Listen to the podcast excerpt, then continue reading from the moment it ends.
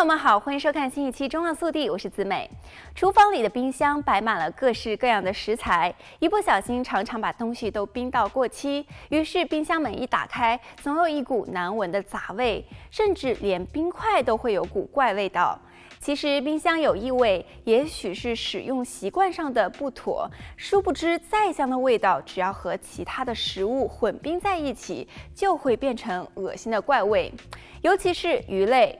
肉品的血水腐坏也会散发出臭味，还有剩菜剩汤气味重，没有密封，在整个冰箱里就变成了大杂烩。散发异味的冰箱如果没有清洁干净，容易滋生细菌而污染食材。而且，如果冰箱由于过期变质的食物产生异味，那么说明冰箱里一定存有大量的细菌。细菌在生长代谢的过程中，也会产生许多发臭的异味代谢气体。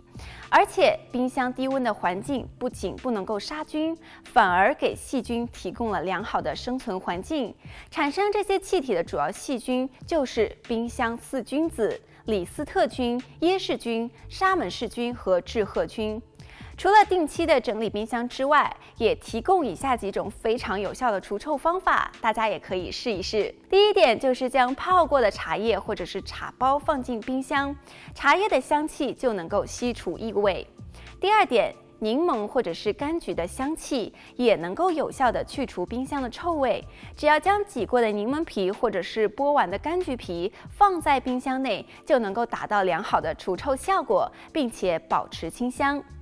第三点，将咖啡渣晒干之后置入丝袜当中，摆放在冰箱、鞋柜或者是厕所等地方。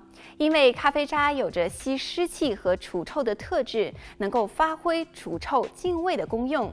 但是咖啡渣一定要记得晒干才能使用，以避免滋长细菌。第四点，没有味道的竹炭也是趣味一族。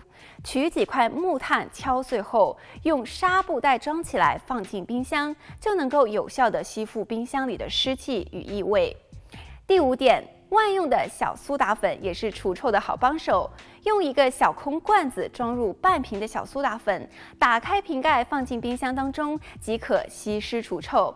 特别要提醒大家，小苏打吸湿后会结块，因此也建议大约一个月更换一次是更好的选择。好了，本期节目到这里就结束了，我们下期再见。